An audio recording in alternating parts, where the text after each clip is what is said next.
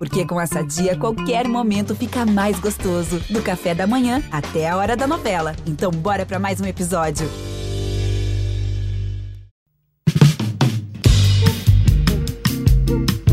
Alô, Pelô! Cadê o Elton? Elton, que emoção! Esses negros maravilhosos. Foi Deus que quis, né? Mas tem o Lodum, sim. como, é, como, é que não, como é que não tem o Lodum? Segue o Baba. É isso aí, Mari. O Segue o Baba 52 está no ar. Gravem bem esse número porque chegou o dia. Chegou o dia. Após 51 edições, teremos a primeira para falar bem do Vitória, edição para cima, edição com clima de amenidades. Não é isso, Pedro e Rafael? Aliás, pontuar que esse episódio está saindo fresquinho, viu? Está sendo gravado às 7h30 de uma sexta-feira, 11 de junho. Dormiram bem depois de acompanhar a classificação histórica do Vitória sobre o Internacional na Copa do Brasil? Eu dormi bem, não vou dizer que acordei bem, porque eu acordei muito cedo para gravar esse podcast. Tô com uma canequinha de café aqui do meu lado, mas finalmente, né, a gente reclamava tanto, né, que é impossível fazer um podcast do Vitória e não sair triste. Dessa vez a gente tá, já começa o dia animado. Sextou, sextou. Juan, dormi pouco, mas dormi bem, tentando lembrar qual foi a última vez que o Vitória tinha vencido uma partida desse tipo vencido um, um jogo que você fala, nossa, tipo, fora aqueles jogos, tipo, ganhou do Operário e do rebaixamento. Isso para mim não conta. Vitória de fato mesmo, classifica, deixa o torcedor animado, torcedor feliz. De verdade, eu puxei na memória, não lembrei. Talvez a Copa do Brasil de 2018, quando venceu o próprio Inter. Mas fora isso, puxei na memória e não consegui. Mas que bom, né? Que bom que o Vitória deu um, um alento, uma esperançazinha. Pelo menos botou a cabeça para fora, para quem sabe, né? Mudar esse astral um pouquinho, para ver se a partir do episódio 52 as coisas melhoram pra gente. Pois é, faz tempo demais que o torcedor do Vitória não tem um dia de paz e agora realmente tem que comemorar. E não só o Vitória, na verdade, né? Um episódio histórico do Segue o Baba para falar do futebol baiano, né? Temos três representantes nas oitavas de final da Copa do Brasil: Vitória, Bahia e Juazeirense. Só o Rio de Janeiro pode nos igualar em número de representantes nas oitavas. Isso caso o Flamengo passe sobre o Curitiba, já que é o único confronto que ainda não está definido. Mas vamos começar falando do Vitória, né? O Vitória que venceu o Internacional em Porto Alegre por 3 a 1 Pela primeira vez na história, venceu em Porto Alegre por dois gols de diferença. Teve estreia de Ramon com esquema novo, teve Dinei sendo decisivo, teve golaço de Eduardo, expulsão, Lucas Arcanjo substituindo Ronaldo altura. O que vocês destacam? É, vamos Tá, beleza, vamos começar, né? É, vamos destacar o ramonismo. Não, brincadeira, brincadeira. brincadeira, é engraçado, né? Que a gente estava já discutindo, o nosso grupo aqui estava com a corda toda, né? Discutindo desde cedo, desde 5 da manhã. Rafão, nosso editor, já fazendo as ponderações dele. Mas uma coisa que a gente é, faz questão de pontuar é a, é a calma, né? Vamos ter calma, vamos ter paciência, vamos colocar o pé no chão. O primeiro jogo do Ramon ainda é, é um resultado para empolgar, é uma classificação histórica diante de todas as dificuldades que o Vitória vive. É, eu gostei muito da postura do Vitória, sobretudo no segundo tempo. É, então a gente precisa de fato badalar mesmo essa classificação, até porque a gente não, não tem tido essa chance, né, essa oportunidade. Mas é, o que eu, eu, eu quero começar pedindo calma e pedindo paciência, porque eu já vi é, muita gente nas redes sociais já é, falando que Ramon transformou, né? Que já deu a cara dele. Calma, gente, calma, calma. Foi um jogo. Ele nem teve esse tempo. Acredito que tenha tido é, a ajuda dos auxiliares do Vitória, inclusive que conhecem. E vamos lembrar que o ramonismo tão insensado no Rio de Janeiro né, as pessoas que tanto incensaram né, o, o ramonismo com duas rodadas, três rodadas de campeonato brasileiro, foram as mesmas pessoas que acabaram é, empurrando o, o, Ramon Menezes para baixo de, de volta. Né? Eu acho que toda a empolgação que foi criada no, sobre o trabalho dele com tão pouco tempo acabou levantando demais o sarrafo. E aí, quando o Vasco passou pela instabilidade natural no brasileiro do ano passado, porque o elenco era muito ruim, Aí o Ramon foi apontado como culpado, quando na verdade ele, ele era ele era a solução, né? Aquele Vasco era a exceção e não a regra. Então, eu acho que olhar para o Vasco é olhar para o Vasco deixa de lição essa paciência que a gente precisa pedir para não é, para não levantar o sarrafo demais, afinal de contas, o Ramon Menezes tem muito, muito, muito trabalho pela frente. Eu vou ficar com a fala de Ramon quando acabou o jogo. Ele fala que precisa evoluir, precisa melhorar. É, é mais ou menos isso. O Vitória precisa evoluir, precisa melhorar, apesar do, do resultado de ontem contra o Inter, um resultado maiúsculo. Mas o meu destaque positivo dessa classificação foi o Vitória conseguir, o Ramon, os jogadores, Ramon fazer os jogadores acreditarem, os jogadores acreditarem de fato que podia ganhar o jogo do Inter, né?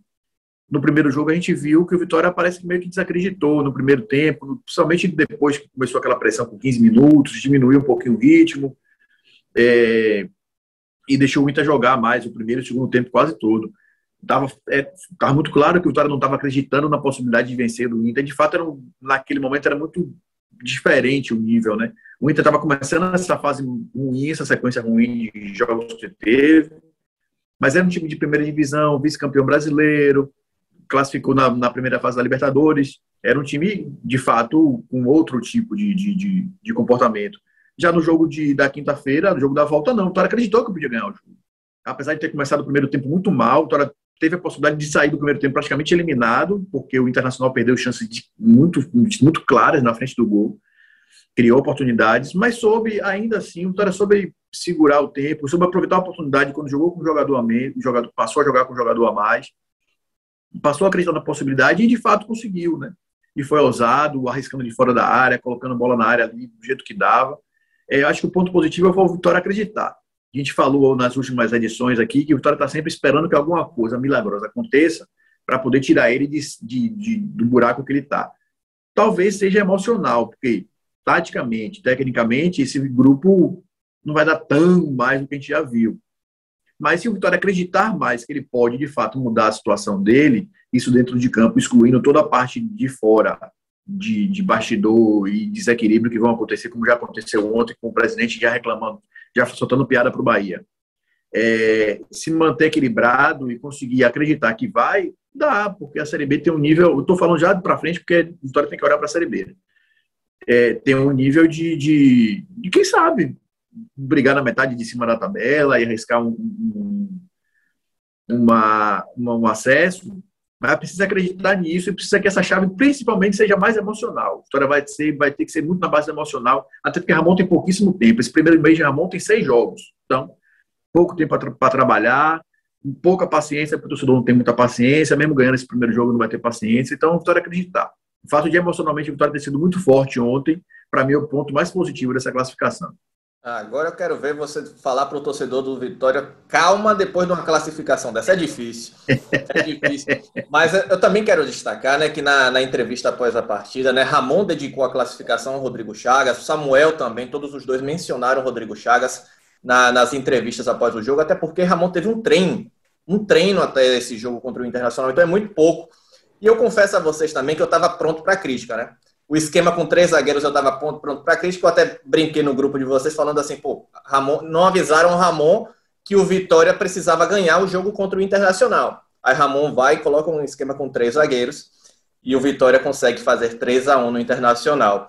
Vi também depois do jogo o comentarista o Pedrinho né, do Sport TV destacando que a expulsão do Pedro Henrique no segundo tempo foi determinante para o resultado, foi o que levou o Vitória a, a, a vencer a partida.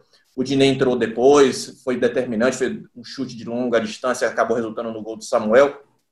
Vocês, o que é que vocês acham desse esquema com três zagueiros? Acha que funcionou? Pode ser mantido para a Série B? E também tem que comentar a situação do, do, do Diné, né? 37 anos, entra, muda a cara do jogo, dá aquele chutaço na trave. Eu acho que foi fundamental aquele chute lá. Eu achei despretensioso, né? Vou mandar um chute daqui para ver o que acontece.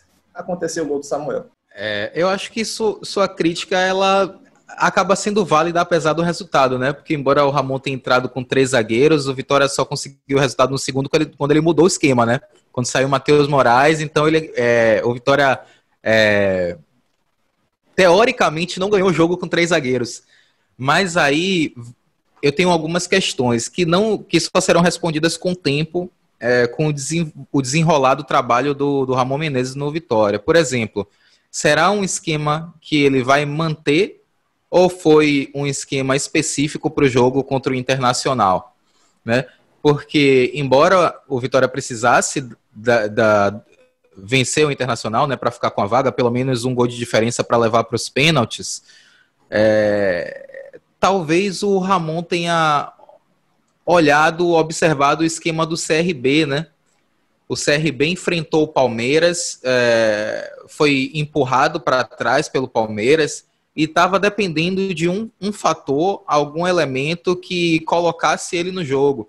E aos 20 minutos, uma falha defensiva do Palmeiras, o CRB conseguiu fazer o gol, se retraiu e levou nos pênaltis. Essa, poder, essa pode ter sido uma estratégia pensada pelo Ramon Menezes, né? Segurar a pressão do Inter, né, durante o início, porque se o Vitória toma um gol, né, praticamente ali vê as chances de, de classificação se esvaírem e, e depois tentar sair para o jogo e tentar conseguir é, um golzinho ali para pelo menos levar para os pênaltis. Pode, pode ter sido essa a estratégia do Ramon, mas pode ter sido também uma estratégia para liberar os dois laterais, né, que já tem idade mais avançada, então é, acabam, principalmente o Roberto, né, acaba comprometendo um pouquinho defensivamente, né, então você coloca esses dois jogadores que, que têm qualidade, né, tem idade avançada, mas tem qualidade, então vocês colocam ele colocam eles um pouco mais para frente, né? Um, e o que Pedro falou, né? Essa a tentativa de mudança para sair desse marasmo que o Vitória vivia. Eu não acho que o problema do Vitória era o sistema defensivo. Eu acho que com o Rodrigo Chagas o sistema do Vitória, o sistema defensivo do Vitória era até sólido. Acho que o Vitória tinha um problema de emocional, o Vitória tem um problema físico crônico de cair de rendimento no segundo tempo. E o Vitória tem um problema na sua construção ofensiva. O Vitória é o time que cerca, cerca e não fura ninguém. Né? O Vitória tem dificuldade em fazer gols.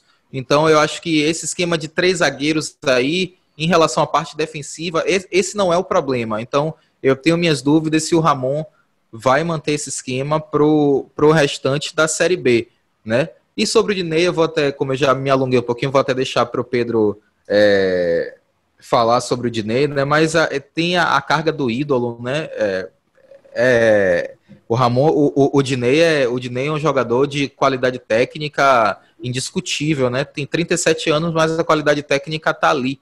Então eu fiquei muito feliz mesmo. Fiquei muito feliz pelo Dinei, porque é um cara, é um cara é, simples, é um cara humilde, um cara boa praça. Fiquei muito feliz por ele. O... Vou começar já por Dinei para a gente pegar o embalo. É, é, é, a jogada típica de um jogador experiente que sabe o que está fazendo. É, o cara tinha. Ele pega, ele achou um espaço na frente dele, o espaço que tinha, ele tinha que fazer alguma coisa, né? Ele, o cara mais experiente tem essa, essa percepção. A Vitória precisava agir, né? A Vitória precisava fazer alguma coisa, o que o Rafael falou, o que o Rafa falou. Bola de Vitória gira muito, gira muito, gira muito, finaliza pouco. Vitória começou a dominar, encaixotou um pouquinho o Inter ali atrás, mas não conseguia finalizar. Jogador experiente, que tem confiança, vou bater daqui, vou começar a assustar esse goleiro, vou precisar fazer alguma coisa para poder movimentar esse time aqui.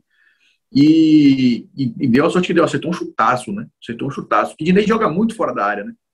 O Dinei é um centroavante que, que faz gols muito dentro da área, mas é um jogador que está sempre girando, né? Ele abre muito espaço. Talvez ele consiga fazer uma boa dupla com o Samuel por causa disso. Ele abre muito espaço, ele gira muito. Então, ele tem essa característica de, de vez em quando, arriscar chute de fora da área. É, eu torço muito por Dinei, porque eu acho que é um cara que tem uma história muito boa.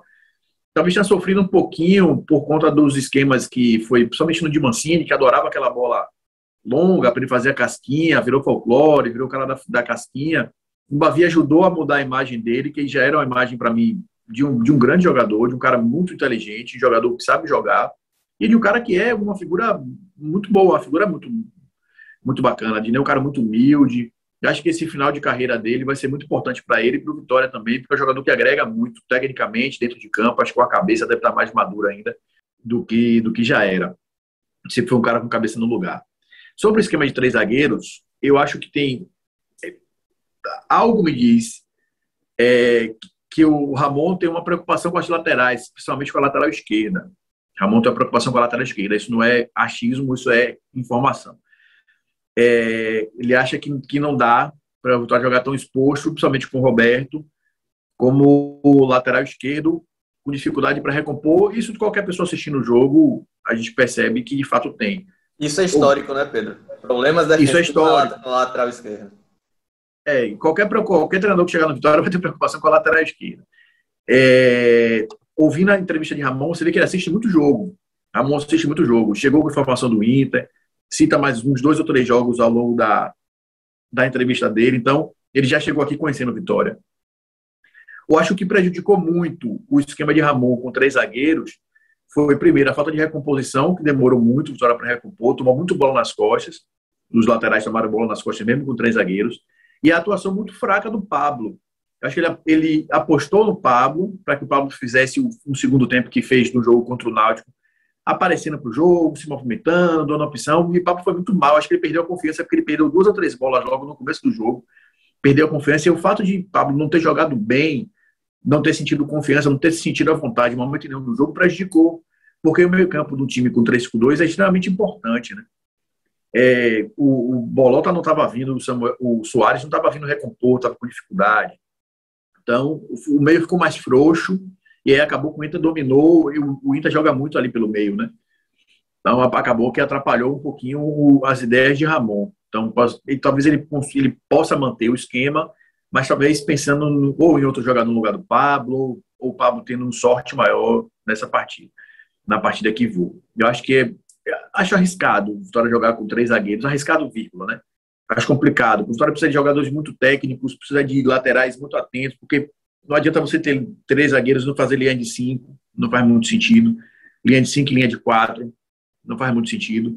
E tem outro problema, muita bola aérea, né? Quando você afasta muito, bota muitos seus defensores para dentro da área, vem muita bola alçada dentro da área, e isso é um problema histórico do Vitória. Ontem tomou gol, inclusive, de bola aérea.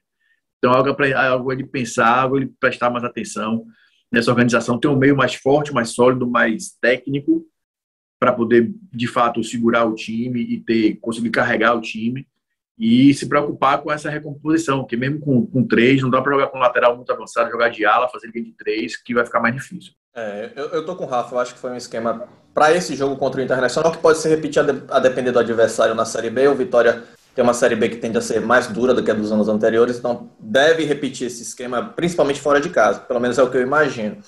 Mas é claro também que fica fácil até para comemorar a troca do Rodrigo Chagas pelo Ramon, agora que o Vitória classificou, né? Mas eu queria saber a opinião de vocês sobre essa mudança, porque o Vitória está no novo técnico na, é, é, na era Paulo Carneiro, iniciado em abril de 2019.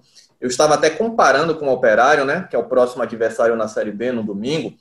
De outubro de 2020 para cá, o Operário teve um técnico, Matheus Costa, que segue no clube até hoje. A gente está falando do Operário que não lutou contra o, é, é, pelo acesso na temporada passada, então não é um grande trabalho que se manteve, não.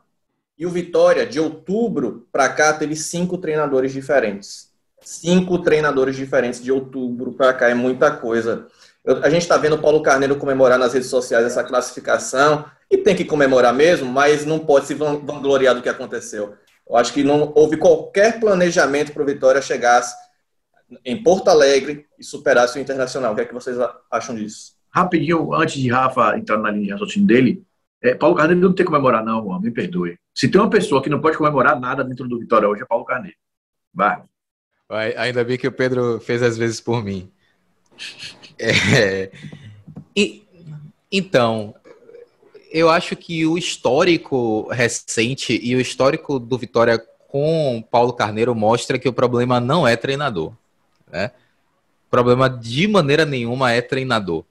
O problema tá, o problema tá acima, né? O problema vem de cima, né? O problema, o problema vem, vem do cara que é, coloca a culpa é, de todos os problemas do mundo em outras pessoas, mas nunca é dele. Né? O problema é de um cara que fica sumido e que aí o time conquista uma classificação é, brava, corajosa, e ele vai nas redes sociais para provocar os, o rival, né? medir forças com o rival, que nesse momento não faz o menor sentido. O problema está em cima. É, eu acho que o Rodrigo, o Rodrigo Chagas ele tem alguns problemas que tendem a ser sanados com ao longo da carreira dele, né, com experiência, né, a, a leitura de jogo principalmente para fazer as mudanças. Eu acho que o Rodrigo peca um pouquinho nisso ainda, mas a culpa não é do Rodrigo não. É, a gente precisa lembrar que o, o, o Vitória do primeiro semestre é, fora ali Campeonato Baiano, né, que foi um, um grande vexame e, e, onde o Vitória, o Rodrigo precisou utilizar, rodar o elenco, né, para aguentar o ritmo da, de, de três competições simultâneas. O Campeonato Baiano foi o que o Vitória mais deixou assim de lado. O Vitória não tinha dois elencos. Fora Campeonato Baiano, a campanha do Vitória ela é, ela é o que se imaginava e até um pouco mais acima, né? Porque o Vitória chegou em semifinal de Copa do Nordeste e perdeu para o Ceará, que de fato era favorito.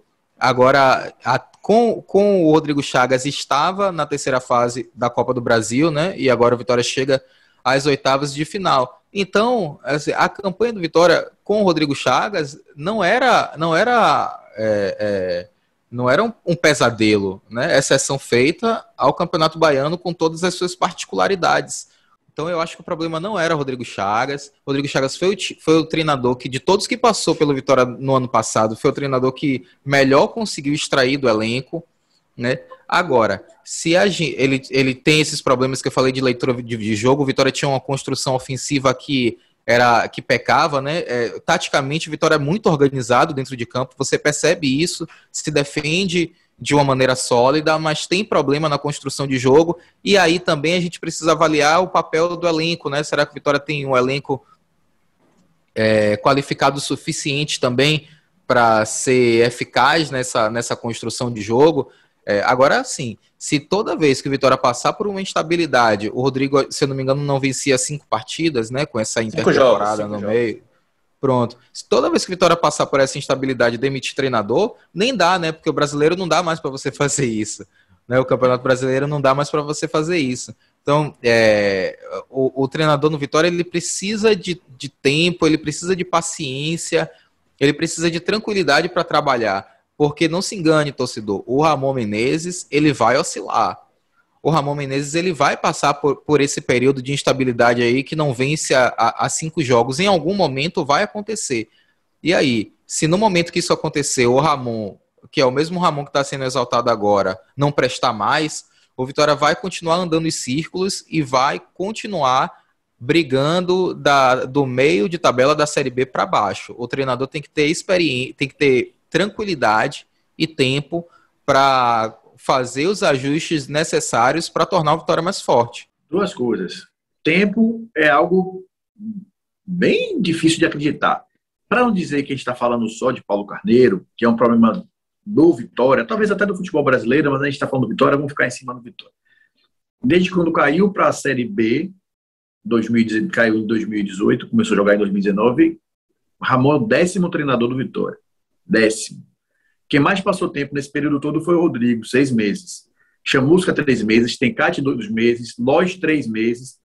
Amadeu, um mês. Geninho, nove meses. Mentira, errei, né? Geninho passou nove meses. Mas com pandemia, ele passou um período que não treinou, né? Nove meses, Geninho com asterisco. Também teve um período afastado por conta da problema de saúde, cirurgia. Sim, um mês e pouco. É. O Pivete, quatro meses. Barroca, dois. O Mazola, 13 dias. E o Rodrigo, seis meses. Tempo você não tem. É o que eu falei aqui. Ramon começa, chegou na quarta, teve jogo na quinta, tem jogo no domingo, e até o final do mês de junho tem mais seis jogos. Vitória vai ter no máximo quatro dias de descanso, jogando dentro e fora desses seis jogos. Ou seja, tem viagem, tem emenda aquele jogo dentro de casa, que você tem um jogo, você tem um, um dia menos de, de, um dia mais de preparação, porque você não viaja, não tem um descanso, enfim. Vai ter no máximo quatro dias. Então você já vai ter menos tempo. A oscilação vai acontecer, como o Rafa falou. A, a Chapecoense foi campeã no passado da Série B e teve oscilação. Então, nem os times que sobem para a primeira divisão não deixam de ter oscilação. Todos os times têm oscilação no campeonato, que é enorme. O campeonato tem 38 rodadas. O campeonato vai até dezembro. São sete meses de, de competição. Não tem como você não oscilar, não existe. Ainda mais você treinando um time como o Vitória, que é extremamente jovem, que por natural vai ter oscilação, porque está na formação. A gente já falou isso aqui algumas outras vezes. É, eu fico um pouco preocupado. Eu fico um pouco preocupado com isso, porque se olhar o histórico, olhar tudo, a não ser que tudo mude. A não ser que tudo mude. A não ser que Ramon consiga encaixar e a oscilação do Vitória venha quando o Vitória estiver numa condição muito melhor, que se permita ter mais paciência, menos pressão para uma oscilação que vai existir de forma muito natural. Mas se a gente olhar o histórico, não querendo já puxar para baixo um começo de trabalho que foi bom, marcante, mas a gente precisa olhar o todo, olhar o filme todo, né? Não olhar só aquela partezinha ali. É... Me preocupa um pouquinho, porque o histórico do Vitória é de, trocar treinadores com muita facilidade. Mas eu espero, acredito, de verdade, diferente do acreditar que o Vitória não ia melhorar, eu acredito que Ramon vai ter mais tempo, vai ter mais paciência da torcida, da imprensa, até porque é um cara de boa relação também, conhece muitas pessoas daqui, conhece a imprensa, entende a cultura do Vitória, entende o torcedor. Ele pode ter um pouquinho mais de paciência, é o que é o que ele precisa de fato. Talvez não venha nessa primeira temporada o grande resultado logo, seria interessantíssimo que viesse, mas vai precisar de muito tempo, que não existe, mas vai precisar de paciência da torcida e da diretoria. Pois é, vamos ver o que os próximos capítulos dessa Série B, dessa temporada, reservam ao Vitória.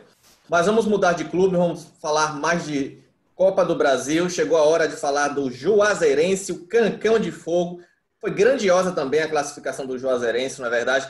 Passou pelo Cruzeiro nos pênaltis. É só a terceira participação do clube na competição e já está nas oitavas de final.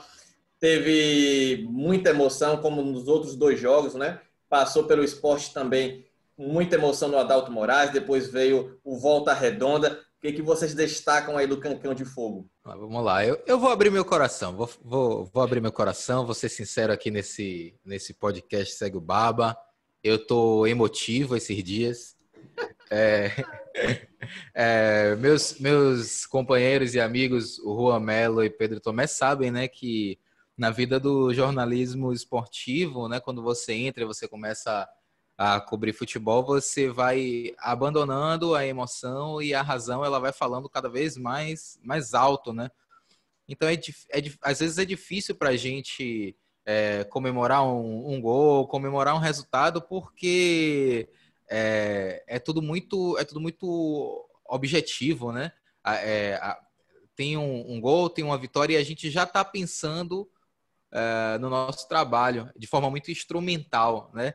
Mas eu vou confessar que eu, eu, eu, eu comemorei com, com o Juazeirense. Eu, eu pulei com o Juazeirense. Quando o Rodrigo Calaça fez aquela última defesa ali nos pênaltis, meu amigo. Ah, eu comemorei de verdade, porque eu, eu fico muito feliz. Pode falar, Juan. Botou a cabeça para fora da janela e gritou. Deu um... Gritei, não quero nem saber. A, a vizinhança aqui que adora gritar quando tá rolando BBB. Pronto, agora vocês vão saber aqui é a comunidade raiz, a comunidade de futebol é a comunidade raiz que grita na janela. é, mas eu, eu, fico muito feliz né, que um, um, um clube do, do, interior baiano esteja nas oitavas de final da Copa do Brasil pela primeira vez. É, e, e, esse clube não poderia ser outro que não a Juazeirense. Eu acho que nos últimos anos a Juazeirense se consolidou como terceira força do estado, ali ao lado do, do Bahia de Feira. É um clube organizado, é, montou um bom elenco, né? Dava até para ir mais longe na, no Campeonato Baiano, mas são coisas do futebol. E o Juazeirense mostrou uma maturidade tão grande jogando contra, contra o Cruzeiro. E eu não destaco nem o jogo no Adalto Moraes, eu destaco o jogo no Mineirão. Porque foi ali que o Juazeirense foi melhor do que o Cruzeiro, mas no segundo tempo acabou cansando e, e, e, foi superado, né? Mas aquele jogo ali para mim foi emblemático, né? O Carlos Rabelo até falou, o técnico do Juazeirense no final do jogo, que o Juazeirense conseguiu a classificação ali, não foi aqui em Juazeiro, né? É, eu, eu acho que aquele jogo dali foi emblemático, o Juazeirense se portou de uma forma, é, assim, de, de, uma forma exemplar, né? É, marcou bem, é, fez marcação alta, saiu para jogar de forma muito organizada. É legal ver o Juazeirense jogar, né? Desde o Mineirão, você olha o Juazeirense jogando e, e vê que é legal ver esse time jogar. E aí eu vou reproduzir aqui no podcast uma coisa que eu falei no Twitter, quando é, ainda no calor da emoção, né? É, o Cruzeiro queira jogar no inferno, mas não deixe para decidir um jogo em Juazeiro, meu amigo. Não deixe para decidir um jogo em Juazeiro, porque você você vai sofrer o pão que o, que o diabo amassou né? E, e isso se concretizou. O, o, o Cruzeiro sentiu é, o bafo quente de Juazeiro na nuca e eu estou muito feliz com esse resultado. É, isso, isso existe em números, viu, Rafa? 50 jogos, os últimos 50 jogos, o Juazeirense só perdeu 5 lá. Agora 51, né? Agora 50. 51, cinco, só cinco derrotas. Que fique claro que a gente já sabia disso, tá? Quem não sabia era o pessoal de fora. A gente sabe o que é o gramado do Adalto. Não tem surpresa para muita gente aqui, não. Não, obviamente, pela classificação, mas não, não só pelo gramado, a gente tá partindo da brincadeira. Quer dizer, nem isso não é brincadeira, isso é sério, né? Que é uma arma. Aquele estadual Adalto é uma arma. No gramado foi só... reformado. E, e, só, só mais uma coisa, né, Pedro? Você falou do gramado e tem também o, o, o Adalto Moraes, o Juazeirense, diferente de outros clubes do, clubes do Brasil, conta com torcida, né? Não dentro é. do estado, mas os moradores ali da região que ficam perto do estádio na até margem. brigaram, ah, os torcedores brigaram com a diretoria do esporte na primeira fase. Né? Pois é, não é, não é brincadeira jogar em Juazeiro, não. O gramado foi reformado em 2016 e continua uma tragédia. Então, é, de fato, é uma arma né? É uma arma do, do, do, do, do Juazeiro, do Juazeirense. Azar. De quem vem jogar aqui não se adapta. Azar. É, eu queria fazer alguns destaques. Assim, é um trabalho, não é um time que você fala assim, nossa, olha que exemplo, um time que aposta na base, não tem uma base forte, não, não é esse time. Mas é um time que contrata e está fazendo sempre campanhas regulares. Desde quando subiu em 2011, fez o primeiro campeonato baiano na primeira divisão em 2012, são 10 competições de lá para cá, o, o Juazeirense chegou em seis semifinais de Campeonato Baiano. É um time muito regular, tá sempre entre os grandes, né? Teve um ano que não passou para semifinais, mas parou nas quartas, não parou na, na, na, primeira fase. Então, não é um time assim, não é nada que a gente. Ah, não vai acontecer, não é um time, um azarão. Esses times do interior do, do Nordeste aparecem quando é ganha um título, tipo o Globo, né? Que apareceu já uma vez ganha um título, depois sucumbe em casa. Tem vários outros casos, né? Não é o caso do Juazeirense, que é um, tem um trabalho sólido. E tem um, um, aspecto muito importante, Rafa, nesse time, nesse jogo, do, do dos dois jogos, mas do, do, do, Mineirão que você cita, é a experiência do time, né? O time que entrou em campo no jogo daqui do jogo da volta tem média de idade de 30 anos. Apesar de estar jogando no Mineirão, boa parte desses jogadores muito rodados estarem jogando no Mineirão pela primeira vez, não se espantaram, obviamente que o fato de não ter torcida ajuda, mas não se espantaram, não se assustaram com o fato de estar jogando contra um gigante do, do futebol brasileiro, num, num, dos estádios mais emblemáticos do futebol brasileiro também. Então, o fato de ter um time muito experiente, sem muito deslumbre, ajuda muito, né? Obviamente, fisicamente atrapalha, como atrapalhou em Minas, mas ajuda mentalmente você suportar e entender que, que dá para jogar, dá para encarar assim. É, eu queria dar dois destaques. Eu já tinha falado até na entrada que eu fiz no Sport TV essa semana, dois, dois destaques desse time. O Nino Guerreiro não entrou no jogo, mas ele é nascido lá em Juazeiro, é da terra. Então, para ele, com certeza, essa, essa conquista é muito importante, muito marcante para ele. Eu tenho certeza disso. O cara que formou a carreira, começou a carreira lá. E para o Vaguinho, que está no, no Juazeirense desde 2011, né? Entre idas e vindas, quem sabe que o jogador do Nordeste, do, do futebol das, das camadas mais baixas, sempre tem dois, três times no ano quando tem, mas ele está sempre por lá, desde 2011, desde quando está na campanha do acesso da primeira divisão. É o capitão do time, tem quase 200 partidas. Deve também estar sendo um momento muito importante para ele, que viveu esse período todo, viu esse crescimento do Juazeirense. Para o Vaguinho também deve estar sendo um momento bem importante para a cidade como um todo, né? Para a cidade que movimenta a cidade, né?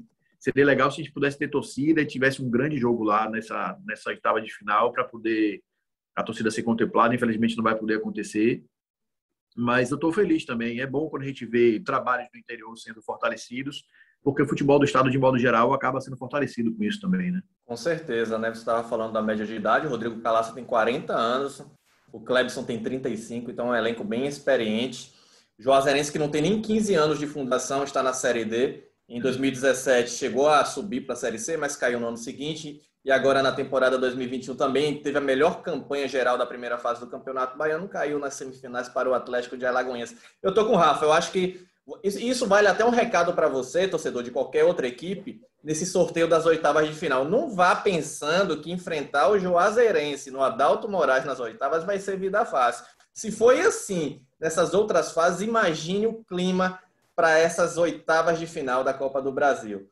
Mas vamos falar de mais um baiano, vamos avançar no assunto, falar do Bahia, que também avançou para as oitavas de final da Copa do Brasil. Acho que, acho não, tenho certeza, sem sombra de dúvida, foi o time que teve a classificação mais tranquila, né? Passou pelo Vila Nova vencendo os dois jogos por 1 a 0 Poderia ter até matado o jogo antes, até lá na, na, em Goiânia poderia ter, ter construído uma vantagem maior, em, em Salvador também demorou a garantir a classificação, O que, é que vocês viram desses jogos? O que é que vocês destacam do tricolor? É, eu acho que foi uma classificação segura, apesar do resultado magro nas duas partidas.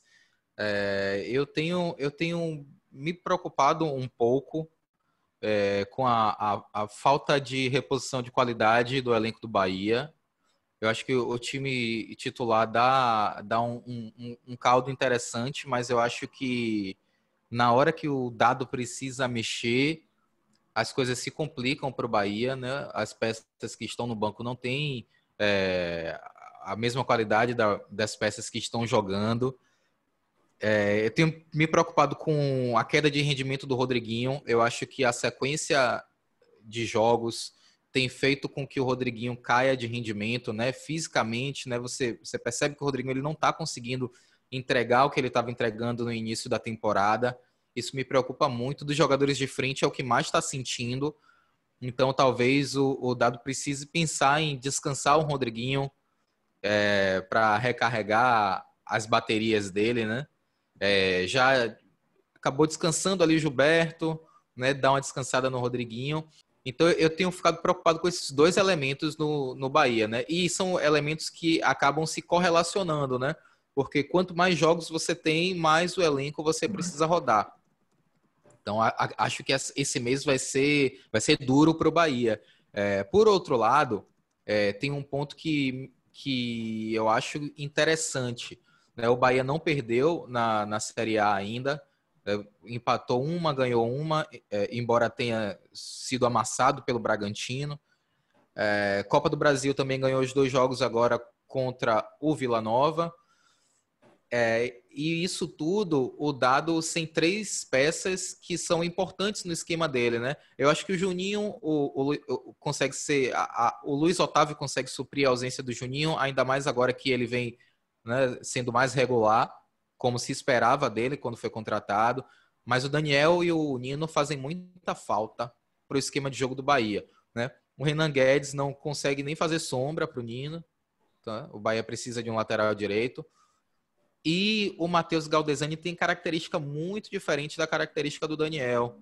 Então o Bahia precisa se adaptar ao Matheus, Galdesani e o Matheus Galdesani se adaptar ao Bahia. Mas ainda assim, o time vem conseguindo manter os resultados. Então, isso é, isso é um ponto interessante, porque, e, e tomando como exemplo o jogo contra o Bragantino, quando você é tão inferior, e, e, o Dado falou sobre isso né, muito abertamente, o Bragantino foi muito melhor. É, quando você é tão inferior e não perde no Campeonato Brasileiro, isso é, é, é, o, é o sonho, né? Isso é excelente, é um excelente ponto para o Bahia. Então, essa, essa regularidade em termos de resultado que o Bahia vem, vem conseguindo é muito interessante e vai ser, e vai ser importante no, no futuro no trabalho do dado. O que eu acho mais importante desses, desse confronto contra o Vila Nova foi como o Bahia manteve a tranquilidade, né? Ele jogou o jogo que precisava jogar. Pecou mais em finalização e não ter feito o gol. O Bahia poder, nessa levada que vem, o Rafa está falando sobre essa repetição de, de, dessa quantidade de jogos um atrás do outro. O Bahia poderia ter descansado para boa parte do time nessa quarta-feira agora, se tivesse decidido o jogo lá. E poderia ter decidido pelo menos meio tempo também. O Bahia só conseguiu fazer mudanças a partir de 23 minutos, mais por desgaste, dado que começou a mexer no time na metade do primeiro tempo, quando ainda estava 0 a 0 porque os jogadores já não estavam aguentando. O Patrick já estava cansado, já estava errando, a cabeça já estava pesando. Só conseguiu tirar Gilberto já com 38 minutos, já depois do gol. E o Bahia a estratégia toda, no, obviamente que depende de muitas outras questões, o Jorge Mi fez uma partida maravilhosa. Né? O Bahia tivesse sido mais competente e teria conseguido descansar um pouco mais. É, pegando essa deixa sua, Rafa, da, da sequência de jogos, o Dado foi muito categórico essa semana em dizer que ele quer repetir o time. Ele quer manter esse time, ele quer repetir o time. Só que vai ter que ter inteligência para poder segurar um, segurar outro e dar, conseguir girar o elenco. Mas tem problema para gerar, melhora, como você bem disse. E que a melhora com o Matheus Galdesani foi por conta da repetição dele do jogo contra o Bragantino para o jogo do Vila Nova. Né? Para o jogo do Vila, isso. Ele acha que precisa ter sequência, eu também acho. Eu acho que eu sou da teoria que você precisa, você tem que ter um time básico, que o torcedor saiba qual é o seu time de cabeça. Porque é assim que seu time vai encaixar. Não adianta esse negócio de vamos revezar, não. Tem que jogar.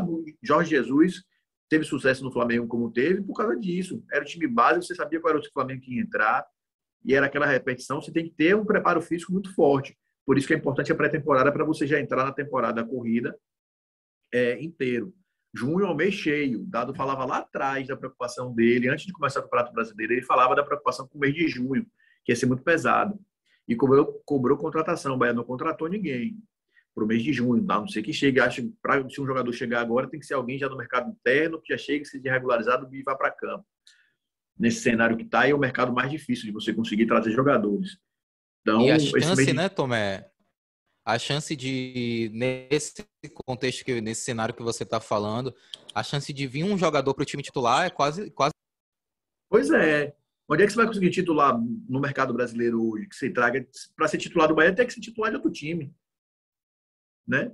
Você trazer esse cara é difícil. Então, o, o vai ter que se preocupar não só com o mês de junho, mas com a continuidade. Por exemplo, o Ramires teve uma lesão que ficou fora metade do, a reta final toda do ano passado, já perdeu a, metade da temporada desse ano. As lesões vão acontecer, o desgaste vai acontecer, e obviamente quando vem o desgaste, o, desgaste, o time cai de qualidade. Vai precisar repor com mais urgência, talvez já começar o campeonato. Obviamente, a gente está falando aqui do mundo ideal, né? não está falando do mundo real. O mundo ideal era que o Bahia chegasse com o time praticamente pronto, né? mas não chegou, infelizmente, porque o mundo real é diferente, tem outro formato, tem outras ideias. Mas eu gostei do, do que eu vi. Bahia foi inteligente, ele soube se dosar. Vila Nova não apertou, também não vou entrar em desespero para poder resolver o jogo, vou chegar aqui em banho-maria, vou jogar o jogo do jeito que dá e vou classificar, porque também não foi o que Vila Nova me propôs. Então, acho que teve muita inteligência do Bahia tentar se poupar minimamente dentro do jogo mesmo, mas conseguiu. Foi time maduro, foi um time tranquilo, passou com sobras, apesar de ter sido 2 1 a 0 O Bahia não passou sufoco em momento nenhum dos dois jogos. Não lembro do Bahia, não lembro do Vila Nova ter criado nenhuma grande chance assim, eu tivesse 5, 10 minutos de, de abafa que assustasse o Bahia em momento nenhum. O Bahia foi soberano e por competência do, do Jorge Emil e por um pouco de incompetência da, da dos atacantes do Bahia, foi que a coisa não foi mais tranquila, mas nem isso atrapalhou, foi uma classificação muito tranquila para o Bahia, muito madura. Pois é, né? Falando em desgaste, né? Até o jogo de domingo, né? o Bahia enfrentou o Internacional pela Copa do Brasil, o time vai ter feito seis jogos nos últimos, em menos de 20 dias. É muita coisa, muita coisa para dado lidar com desfalques e com mudanças no time titular. Mas não é dia para reclamar, meus amigos. É com esse clima ameno do futebol baiano que vamos encerrar essa edição histórica do Segue o Baba, edição 52. Rafão, nosso editor, coloca uma trilha especial nesse final aí. Vamos colocar uma música para cima, uma música feliz para sextar mesmo. Eu gosto de ser baiano. Ai, ai, Bahia, ando perguntando quem é que não gostaria. Eu gosto Meus amigos, muito obrigado e até a próxima. É, até a próxima, num, numa edição histórica como essa. Não menos histórico será o meu mês de ausência, porque estou entrando de férias, então um até breve. um até breve aos amigos do Cego Baba. Agradecer mais uma vez e, Rafão, eu não espero menos que um pagode de Robson pra cima, viu? Pelo amor de Deus, não me decepcione. Se for pra encerrar com a música pra cima, que não seja, não espero menos do que Robson. Pelo amor de Deus, não me decepcione. Valeu, galera. Tá aí o pedido, viu, Rafael Carneiro? Um grande abraço, pessoal, e até a próxima sexta-feira. A vida é muito curta, chega logo sexta-feira, sexto, sexto, sexto, sexto, sexto, sexto, sexto, sexto, sexto,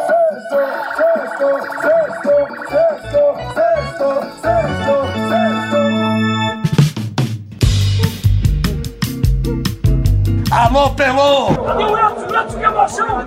Esses negros maravilhosos. Foi Deus que quis, né? Mas tem o Lodum, sim. como, é, como, é que não, como é que não tem o Lodum? Segue o Baba!